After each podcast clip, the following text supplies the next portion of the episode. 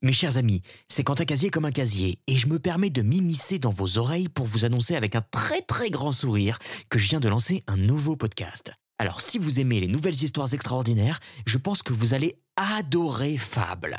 Fable, c'est le podcast qui explore les récits qui nous habitent depuis la nuit des temps. L'histoire d'Athéna, de Loki, de la reine Guenièvre, de Zeus, de Tristan Iseux, d'Anubis et d'Odin. Bref, on va pas se mentir, on va se raconter beaucoup d'histoires.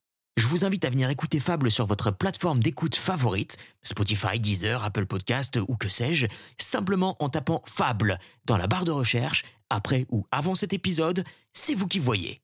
On se retrouve vite j'espère, bonne écoute.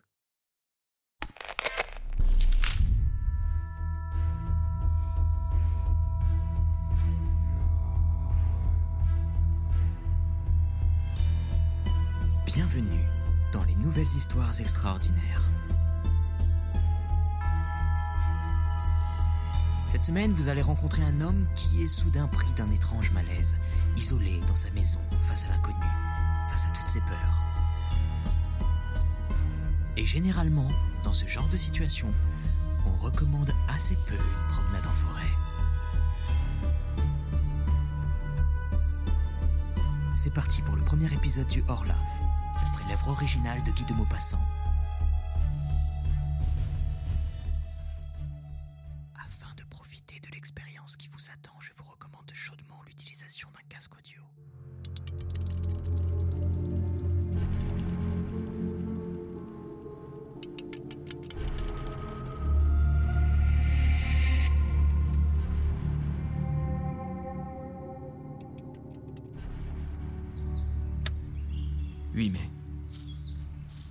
Journée admirable.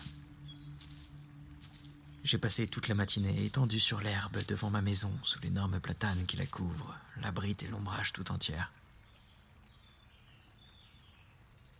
J'aime ce pays et j'aime y vivre parce que j'y ai mes racines.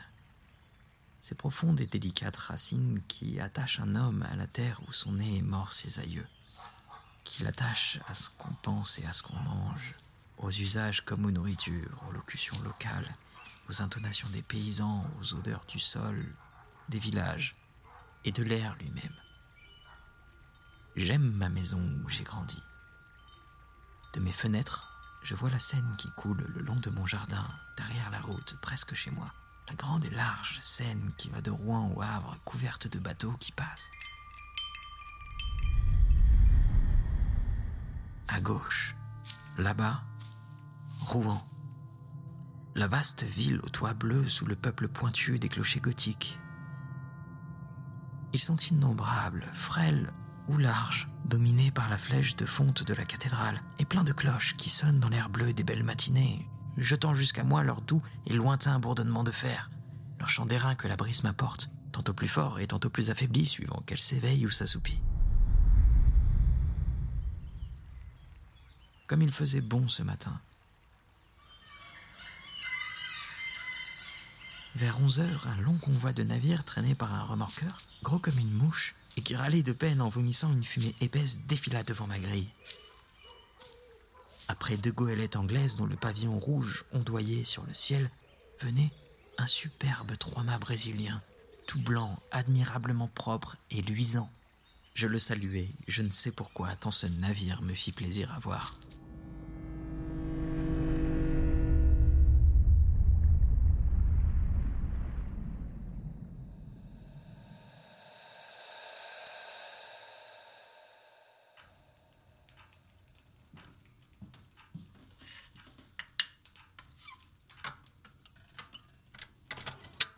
« 12 mai.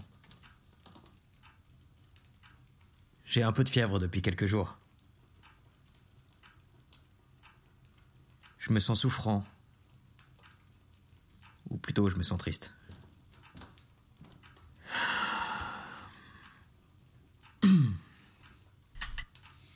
D'où viennent ces influences mystérieuses qui changent en découragement notre bonheur et notre confiance en détresse?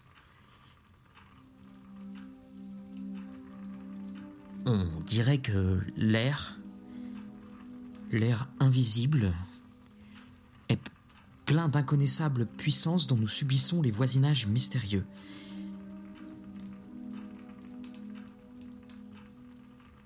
Je m'éveille, plein de gaieté, avec des envies de chanter dans la gorge. Pourquoi? Je descends le long de l'eau et soudain, après une courte promenade, je rentre, désolé, comme si quelque malheur m'attendait chez moi. Pourquoi Est-ce un frisson de froid qui, frôlant ma peau, a ébranlé mes nerfs et assombri mon âme Est-ce la forme des nuages Ou la couleur du jour, la couleur des choses Si variable, qui passant par mes yeux a troublé ma pensée? Sait-on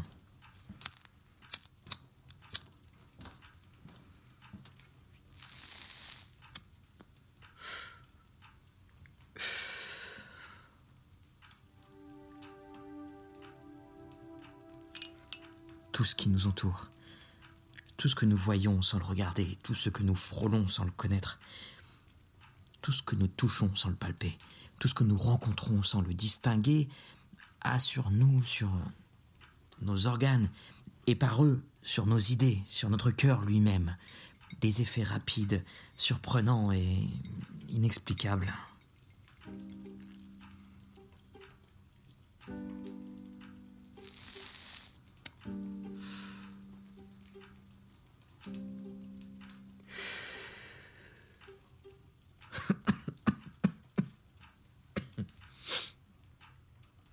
Comme il est profond ce mystère de l'invisible.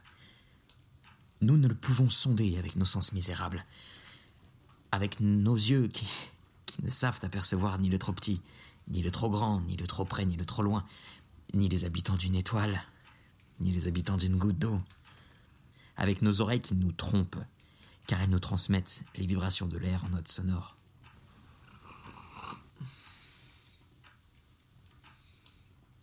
Elles sont des faits qui font ce miracle de changer en bruit le mouvement, et par cette métamorphose donnent naissance à la musique qui rend chantante l'agitation muette de la nature. Avec notre odorat plus faible que celui du chien, avec notre goût qui peut à peine discerner l'âge d'un vin. ah, si nous avions d'autres organes qui accompliraient en notre faveur d'autres miracles que de choses nous pourrions découvrir encore autour de nous.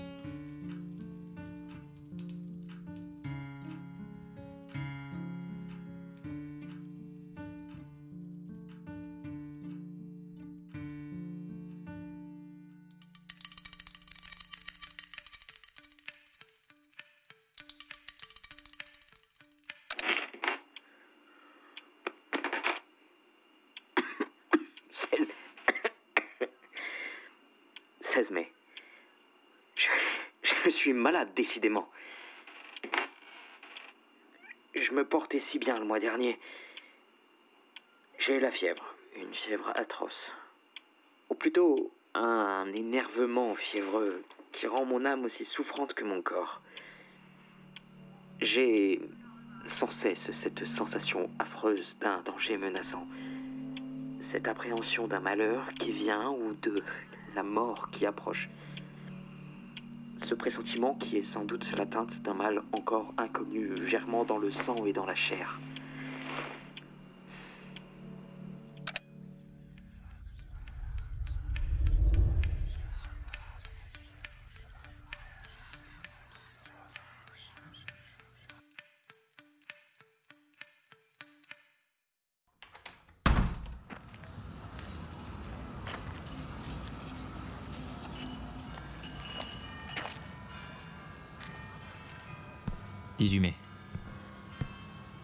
Je viens d'aller consulter mon médecin car je ne pouvais plus dormir. Il m'a trouvé le pouls rapide, l'œil dilaté, les nerfs vibrants, mais sans aucun symptôme alarmant. Je dois me soumettre aux douches et boire du bromure de potassium.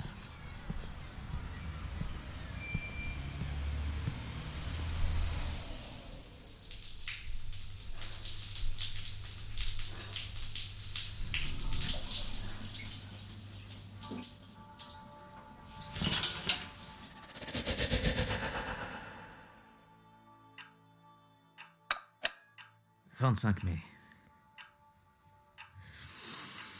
Aucun changement. Mon état vraiment est bizarre. bizarre.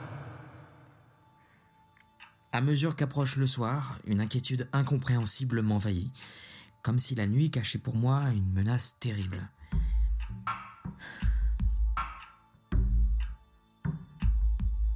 Je dîne vite, puis j'essaye de lire, mais je ne comprends pas les mots. Je distingue à peine les lettres. Je marche alors dans mon salon, de long en large, sous l'oppression d'une crainte confuse et irrésistible, la crainte du sommeil et la crainte du lit.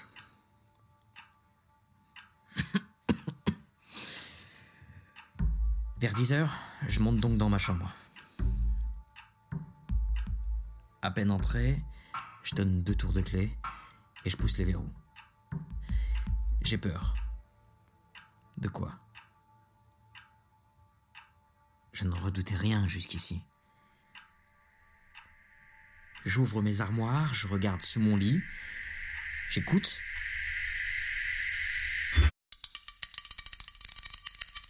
Quoi?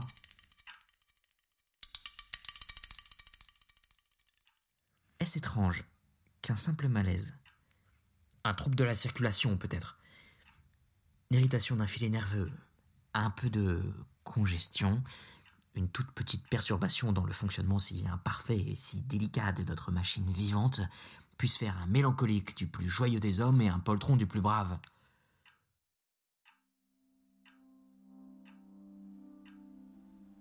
Et j'attends le sommeil comme on attendrait le bourreau. Je l'attends avec l'épouvante de sa venue. Et mon cœur bat, et mes jambes frémissent, et tout mon corps tressaille dans la chaleur des draps jusqu'au moment où je tombe tout à coup dans le repos, comme on tomberait pour s'y noyer dans un gouffre d'eau stagnante. Je ne le sens pas venir comme autrefois ce sommeil perfide caché près de moi, qui me guette, qui va me saisir par la tête, me fermer les yeux, m'anéantir. Je dors longtemps, deux ou trois heures, un rêve non. Un cauchemar, maître. Je sens bien que je suis couché et que je dors. Je le sens et je le sais.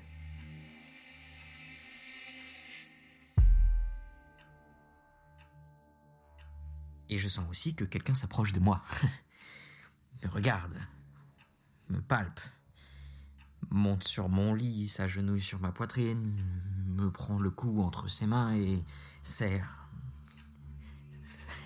sert de toute sa force pour m'étrangler. Moi, je me débat, lié par cette impuissance atroce qui nous paralyse dans les songes. Je veux crier, je ne peux pas, je veux remuer, je ne peux pas. J'essaye avec des efforts affreux, en haletant de me tourner, de rejeter cet être qui m'écrase et qui m'étouffe. Je ne peux pas. Et soudain, je m'éveille, affolé, couvert de sueur. J'allume une bougie. Je suis seul. Après cette crise qui se renouvelle toutes les nuits, je dors enfin avec calme jusqu'à l'aurore. 2 juin. Mon état s'est encore aggravé.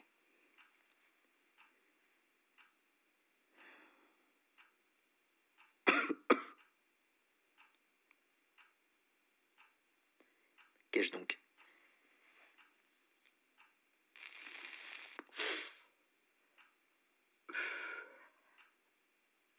Le bromure n'y fait rien. Les douches n'y font rien.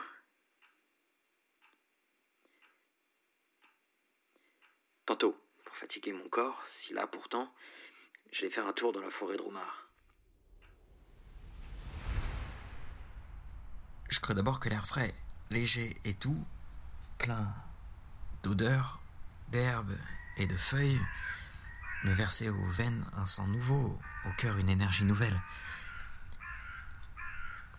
Je pris une grande avenue de chasse, puis je me tournai vers la bouille par une allée étroite entre deux armées d'arbres démesurément hauts qui mettaient un toit vert, épais, presque noir entre le ciel et moi. frisson me saisit soudain. Non pas un frisson de froid, mais un étrange frisson d'angoisse. Je attelle pas, inquiet d'être seul dans ce bois, apeuré, sans raison, stupidement, par la profonde solitude. Tout à coup, il me sembla que j'étais suivi, qu'on marchait sur mes talons, tout près, tout près à, à me toucher. Je me retournai brusquement.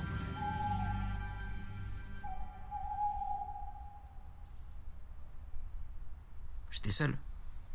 Je ne vis derrière moi que la droite et large allée, vide, haute, redoutablement vide.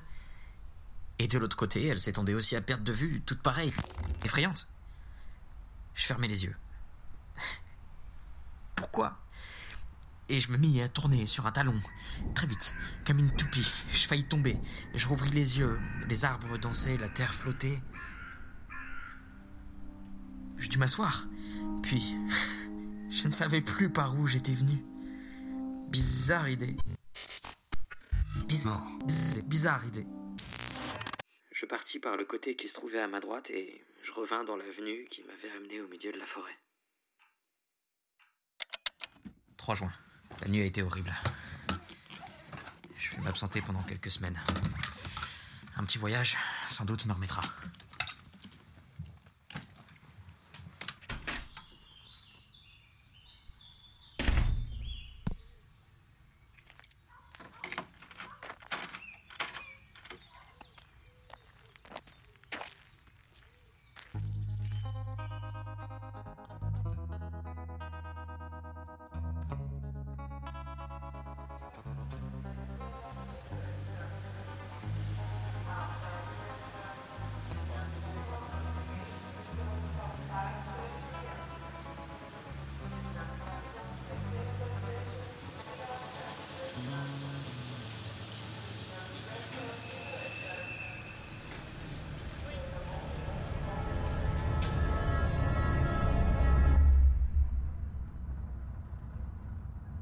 2 juillet. Je rentre. Je suis guéri.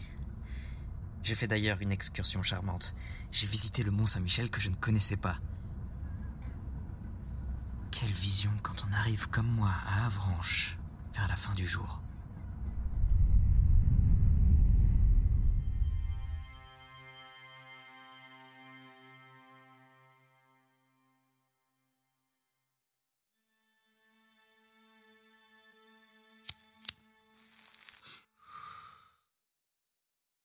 La ville est sur une colline et on me conduisit dans le jardin public au bout de la cité. Je, je poussai un cri d'étonnement. Une baie démesurée s'étendait devant moi, à perte de vue, entre deux côtes écartées se perdant au loin dans les brumes. Et au milieu de cette immense baie jaune, sous un ciel d'or et de clarté, s'élevait sombre et pointu un mont étrange, au milieu des sables. Le soleil venait de disparaître, et sur l'horizon, encore flamboyant, se dessinait le profil de ce fantastique rocher qui porte sur son sommet un fantastique monument.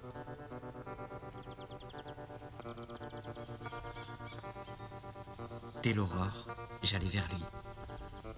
La mer était basse, comme la veille au soir, et je regardais se dresser devant moi, à mesure que j'approchais d'elle, la surprenante abbaye.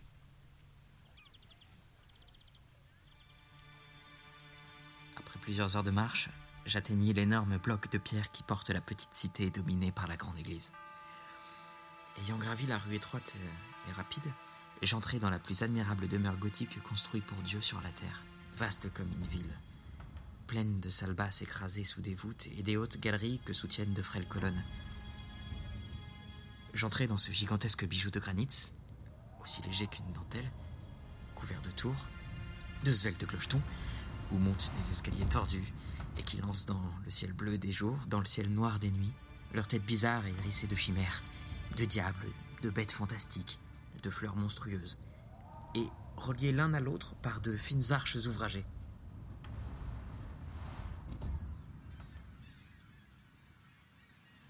Quand je fus sur le sommet, je dis au moine qui m'accompagnait Mon père, comme vous devez être bien ici. Il répondit Il y a beaucoup de vent, monsieur. Et nous nous mîmes à causer en regardant monter la mer qui courait sur le sable et le couvrait d'une cuirasse d'acier. Et le moine me conta des histoires, toutes les vieilles histoires de ce lieu. Des légendes, toujours des légendes. Une d'elles me frappa beaucoup. Les gens du pays, ceux du mont, prétendent qu'on entend parler la nuit dans les sables, puis qu'on entend bêler deux chèvres. L'une avec une voix forte, l'autre avec une voix faible. Les incrédules affirment que ce sont les cris des oiseaux de mer qui ressemblent tantôt à des bêlements et tantôt à des plaintes humaines. Mais les pêcheurs attardés jurent avoir rencontré, rôdant sur les dunes, entre deux marées autour de la petite ville jetée, aussi loin du monde, un vieux berger dont on ne voit jamais la tête couverte de son manteau et qui conduit, en marchant devant eux, un bouc à figure d'homme et une chèvre à figure de femme. Tous deux, avec de longs cheveux blancs et parlant sans cesse, se querellant dans une langue inconnue, puis cessant soudain de crier pour bêler de toute leur force.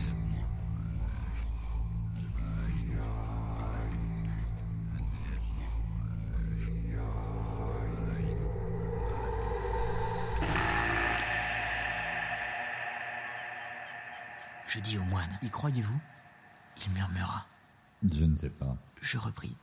S'il existait sur la terre d'autres êtres que nous, comment ne les connaîtrions-nous point depuis longtemps? Comment ne les auriez pas vus, vous? Comment ne les aurais-je pas vus, moi? Il répondit. Est-ce que nous voyons la cent millième partie de ce qui existe?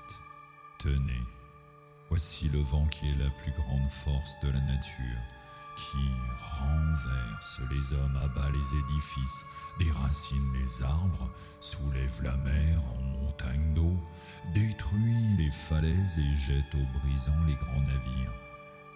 Le vent qui tue, qui siffle, qui gémit, qui mugit. L'avez-vous vu Et pouvez-vous le voir? Il existe pourtant. Je me tue devant ce simple raisonnement. Cet homme était un sage Ou peut-être un sot Je ne l'aurais pu affirmer au juste. Mais je me tue. Ce qu'il disait est là. Je l'avais pensé souvent.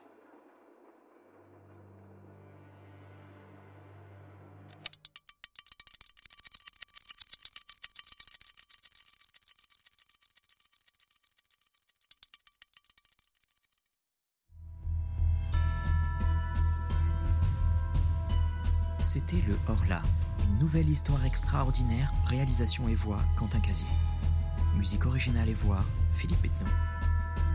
Si notre podcast vous plaît et que vous souhaitez nous soutenir, n'hésitez pas à laisser un avis sur Apple Podcast et à nous suivre sur les réseaux sociaux. On se retrouve la semaine prochaine pour un nouvel épisode. C'était votre narrateur. À bientôt.